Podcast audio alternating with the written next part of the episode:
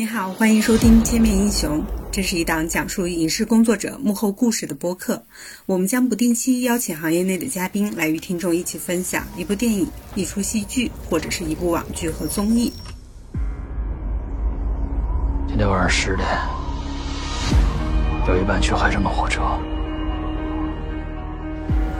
这一期我们邀请到了电影导演、监制杨峰，主演夏雨，来一起聊一聊六月十日这部即将上映的影片《极寒之城》。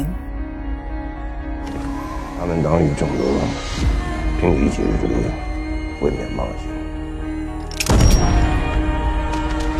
到了丽江，我就没打算活着出去。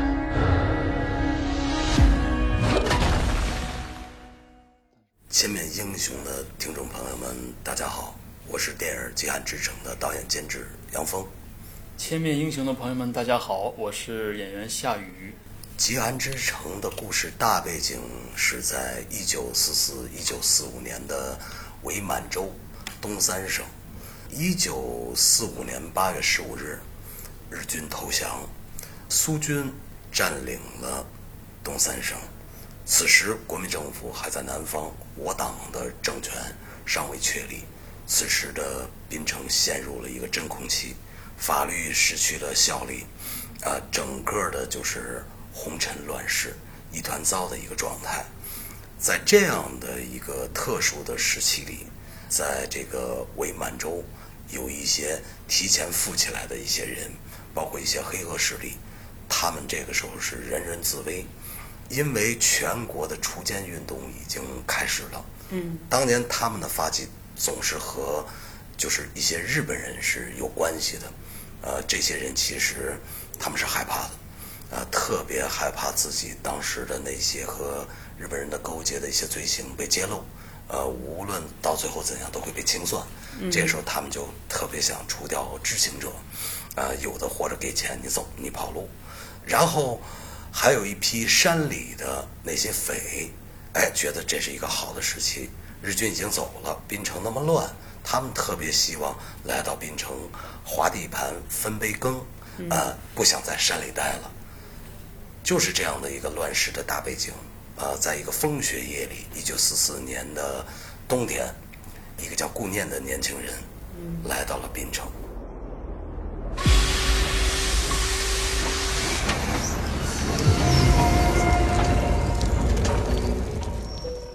这次在《极寒之城》这部电影里面，我饰演呃一个叫顾念的，他其实是一个复仇者，也是在四十年代当时比较混乱的一个社会状态下的一个一个意识啊。然后他也是那个为了这个复仇，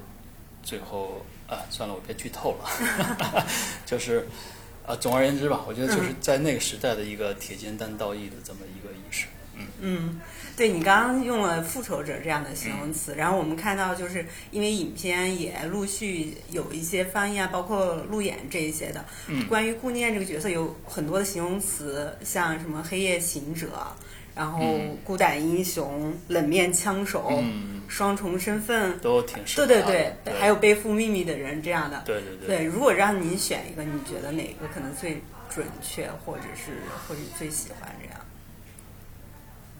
我觉得就是一个，他应该叫夜行者吧。夜行者。对对，一个呃，一个对，算是一个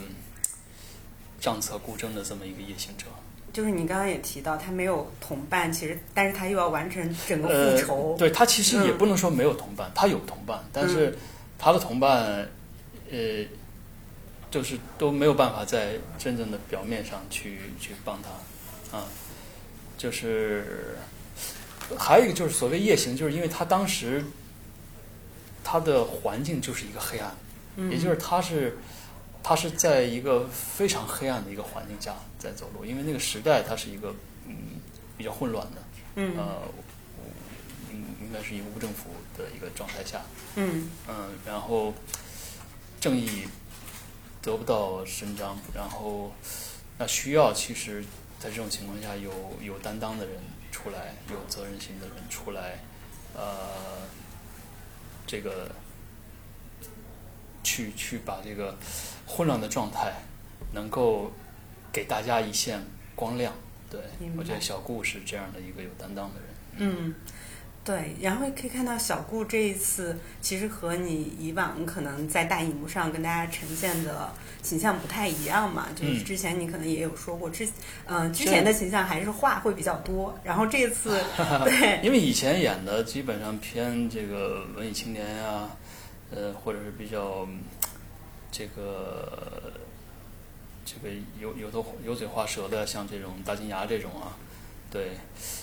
呃也演过硬汉，但是没这么硬。我觉得这个角色呢，应该是我演的最硬、最狠的一个角色了。嗯，他的硬和狠体现在哪些方面？有没有一些具体？就是我说的他的这个所谓孤胆，嗯因为他是，呃，在一个应该说是独身入虎穴，啊嗯。只身闯龙潭，呃，他要把这个以一己之力，把整个的这个黑暗，让它有有有有一线亮光，嗯。那他必须得比这些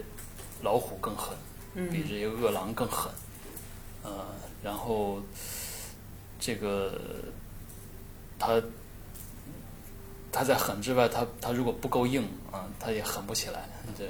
嗯。所以所以他的狠和硬，我觉得就都是，嗯，但让这个角色就其实其实呃对于他周边的人，这些这些黑黑帮的人看他其实是琢磨不透的，就看起来也不知道他在想什么，呃，永远是一个很神秘的一个状态。嗯对，所以这也就是，但是但是大家都会对他有一丝的，呃，就是惬意，因为、嗯因为这个人太狠了啊，嗯就包括跟他一起共事的他的他的这些里面像郭七啊，像呃这些，他对他是其实是是有有些畏惧的。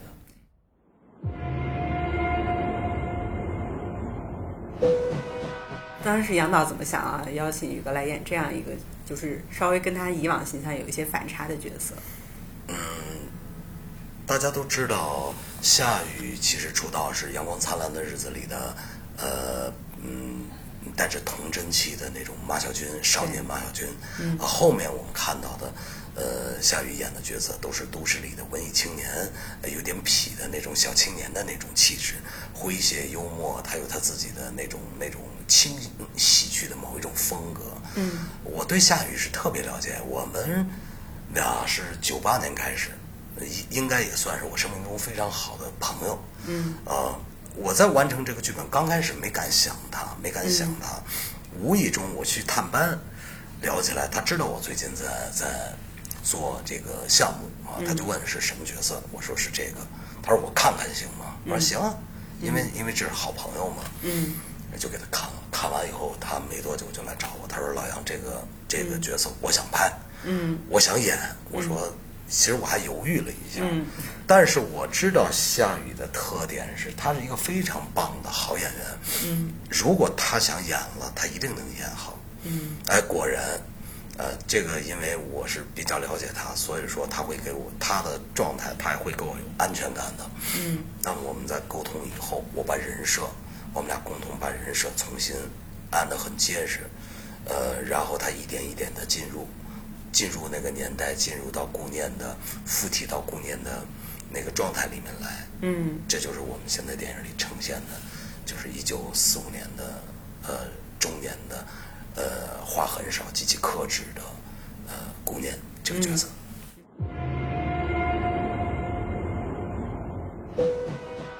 因为我提前看过影片嘛，确实可能为了塑造这个角色，他的就是嗯杀人啊，包括就用枪这些动作都非常的利落。对，因为嗯他本身是当过兵、受过训练。嗯，那你有为这个角色刻意做一些体能或者什么训练？因为我本身就比较喜欢运动嘛，前些年其实一直都在做运动，但是拍这个戏的时候，其实正正好赶上身体的状态比较比较差，因为呃运动过量，再加上之前那个连着拍了几个戏，都是夜戏，特别的特别的多，这个连着熬几个月的大夜，这个身体就透支的很很很厉害，而且那个时候也没想明白，就是锻炼吧，老是把它当成一个功课来完成。就是每天，你要是觉得那个没练没做完功课，有的时候可能身体已经很累了，还要去完成这个这个功课，结果导致身体透支反而越来越差。嗯所以就是那个时候还还是不是太明白，哈 哈所以正好这个戏就赶上了，嗯然后所以身体状况再加上之前也在也滑滑雪，还摔摔了这个肩膀，整个人的这个状态就比较比较的弱，所以在这个戏的时候也是就是尽量把自己的各种状态要要调整好，嗯，也是花了很很长的一段时间。嗯，有一些什么方法调整吗？可以？我就说我这一部戏都在喝这个三七粉，啊，然后就是其实其实调的方法主要就是，嗯你得你得你得你得就是把把心态放放平，然后注意休息吧，嗯，嗯对。但是拍戏你就没法休息的那么好，所以就是得想办法让自己调动起来。这个确实，这这一个戏都在做这个努力。明白。然后这个戏我看到也说是你可能拍过的戏动作戏最多的。嗯，应该可以这么说。嗯，这个多的话是具体体现在，比如说你们是这个动作可能拍了多久？因为因为嗯小顾这个角色他就是一个枪手，嗯他的任务就是去杀人，嗯去去执行各种的，所以那执行任务肯定就会有打斗，所以基本上从头打到尾啊，嗯每场戏几乎都都都得有点动作，嗯。那第一次拍这么多动作戏，你的体感就是挑。战嘛，就是、嗯就是拼拼了呗。哎，拍完这个戏真的是养了好长时间。嗯嗯，对你你现在有想起来哪一场就是动作难度最大，或者是拍的比较辛苦的动作的场呃面，吗？最难的应该就是跟谭凯演的那个钟镇，我们俩嗯。有一场决一死战的一场戏，那场戏拍了大概有十十天十几天吧，得，嗯。然后每天从早打到晚，嗯而且那个打斗的环境非常的恶劣，是在上海找的一个废弃的工厂，那工厂可能以前还是可能有点化学的这种东西，呃，再加上身体的的这种这种比较弱，啊，就觉得真的那个时候有有有一段时间就觉得自己真的可能快不行了，打到真的快不行了。嗯，对，因为我看到就是那个打是真的，就是所谓的拳拳到肉嘛，就肯定是不是也会因为这个戏的打，它嗯它不是像那种武术套路的打，它其实都是在以命相搏。嗯对，所以导演也希望要的是那种真实感，对，那就是拼了呗。呃，我不喜欢嗯套路的，因为首先我就没给它归类为动作电影。嗯那顾念只是有一些基本军事常识的，比一般人身手好的这样的一个一个一个人物。嗯那他打的非常套路，非常漂亮，我就觉得特别假。嗯所以说，呃，武术导演他之前也安排了一些动作，但是我反复看，我觉得不对。那么就跟夏雨说，我说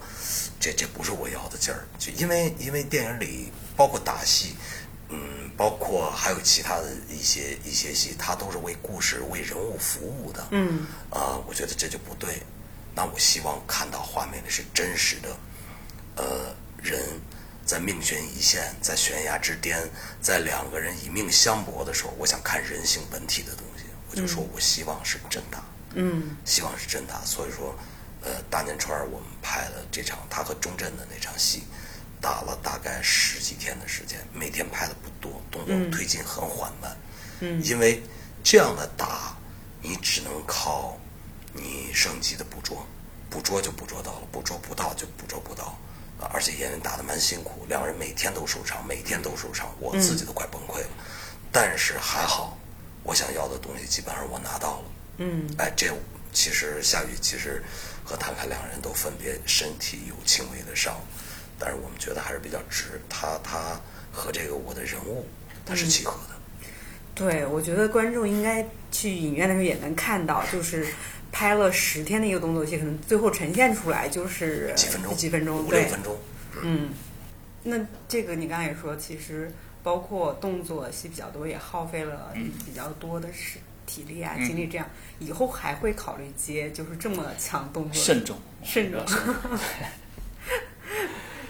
嗯，这个慎重是因为确实比较呃，确实是嗯不太行。对，嗯嗯，呃，对于我来说，呃，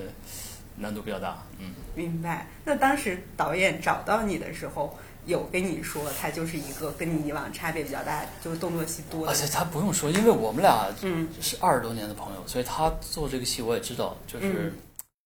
认识那么多是认识二十五年吧，嗯。呃，之前我们俩有拍过奥运会的宣传片，这应该是十六七年前，嗯。呃，合作过，嗯，那就不算合作了。中间的包括他的项目，有一些项目也会和我聊，嗯啊，我的项目也会跟他说，嗯啊，大家属于是这样的一种关系，并不陌生，一点都不陌生。嗯啊，如果说要说老的话，那我我比任何人都要早。我认识他的时候还大二呢，他在大学二年级呢。啊对，是这样的一个关系。嗯，相互对对方的脾气、秉性、表演习惯、台词，嗯，甚至他可能会发生什么，我都会有一个心理的但是我我我非常相信他，因为我知道他对电影的这种敬畏心，他对电影的这种热爱和执着是是是没问题，他要干肯定是要把它干好的。对明白，那所以其实大家拍这个戏都，他其实拍这个戏也一直都在病，嗯就是基本上拍了五个月的戏，得得有四个月基本上都是在病的一个状态。嗯呃，我也是，就反正就是目的就把这事儿做好呗，就就就拼了呗。嗯，这次合作有过就是争执或者是有嗯有，其实夏雨他是一个蛮轴的人，他会，嗯因为演员他都会这样，他他只会看到自己的某一个点，他不会看全局。嗯，但是争执完，你一说，呃，但他不固执啊，他不固执，哎，他突然会觉得，哎，你说的对，那那我可以这样，或者在出现争执的时候，我一般会说，嗯。两种方案。嗯，A 是我的，B 嗯是你的，我们最后看我要哪一条。嗯。哎，往往是用这种方式来减少，嗯，没有必要的那种争论，耽误大家的时间。嗯基本上是属于，呃，最后最终的解决方式往往会这种，或者就是我的方案和你的方案，咱俩搭一下。嗯。这部电影也叫《极寒之城》，也想问问导演，就为什么跟给电影取了这样一个名字？嗯，极寒之城从字义上去理解，就是一个非常冷到了极点的这样的一个城市。嗯，呃，嗯，其实更内内在的含义，它也是表现了那个时代的人心，啊、冷到了一个极点，也是代表着我们电影里的主角顾念，嗯他的状态，呃，孤身一个人，在呃没有任何的援助下，啊，在这样寒冷的冬天里，凛冽的冬天里，只身一个人来到滨城。嗯，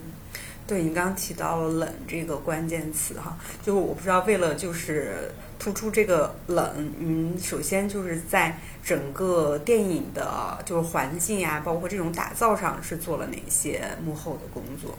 嗯，首先，这部电影发生的故事的那个时间，它就是在十一月底、十二月份这样的一个时间，而且我拍的是中国北方最冷的城市，呃，东三省嘛，嗯，呃，这样在整个影片里头，基本上是千色的阴云弥漫的大雪，呃，整个是冷的调子，但是室内更多是稍微偏暖的，这冷暖之间更把寒冷的那种寒意，呃，把它表现出来了。嗯，对我看到是有到东三省去取景是吧？这部电影，嗯呃，这部电影是在四个城市完成的。嗯本身是特别希望能在故事的发生地，呃，哈尔滨来拍摄，但是哈尔滨，嗯，已经不允许我们去拍摄了。现在的哈尔滨和以前的不一样，它比较现代化。嗯，呃，当年的中央大街，呃，只能看到地上的那个石，呃那个那个石头路面，它是那个年代的，墙的围子也是那个路面的。嗯再往上看，就是满目的空调和这个呃各种各种的招商的广告的牌子。如果我们要去封这条街来拍摄，剧组要花费的钱，那就是无法计量了啊，所以说也会很麻烦。那么我们决定打造一个滨城，整个画面里的百分之九十的你看到的建筑物，呃，包括景片，包括实景搭的，包括后期做的，百分之九十全是我们自己做出来的。嗯，呃，内景也是百分之九十，全是我们一比一还原复刻出来的。嗯，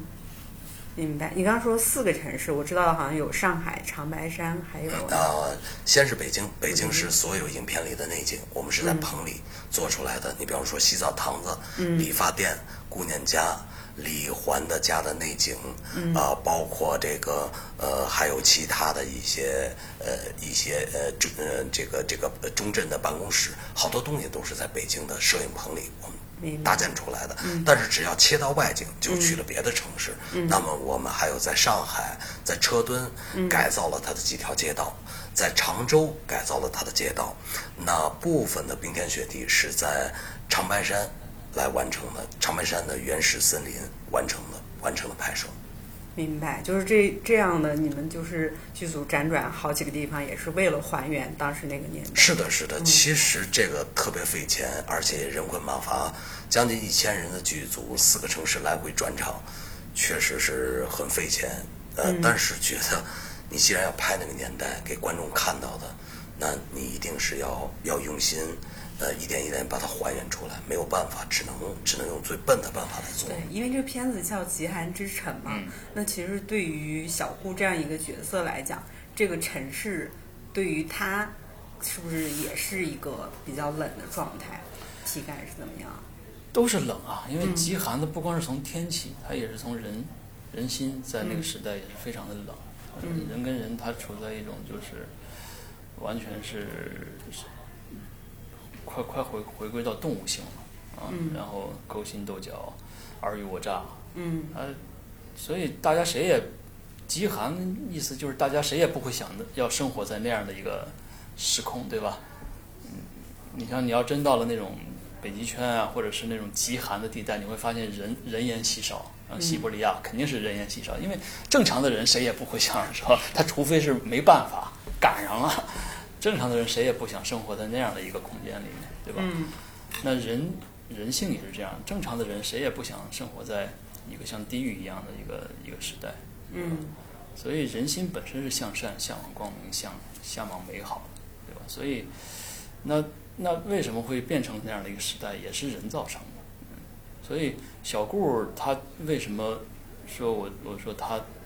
他是一个铁铁肩担道义的这么一个人呢？就是你毕竟是总有总总需要有人来来来来来出头，就像武王伐纣一样。然后接下来那个封神也要上，武王为什么伐纣？也是因为总要有人出头，要不然这个你怎么能让寒冷让它渐渐的这个转暖呢？对，嗯所以像老焦啊，像小顾啊，像陆晋这种，就是那个时代的担当。对。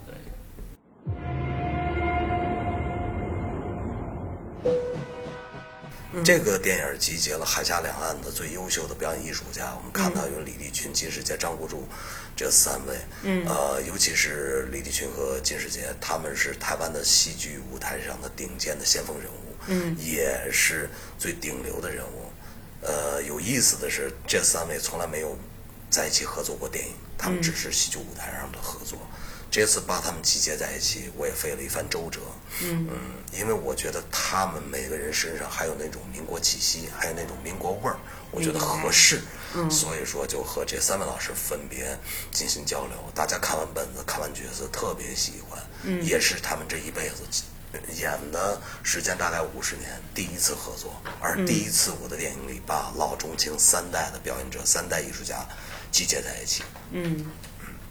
假设嗯跳出饰演的小顾这个角色，以夏雨现在我们人的身份，就是对当年的小顾说一句话的话，你会想对他说什么？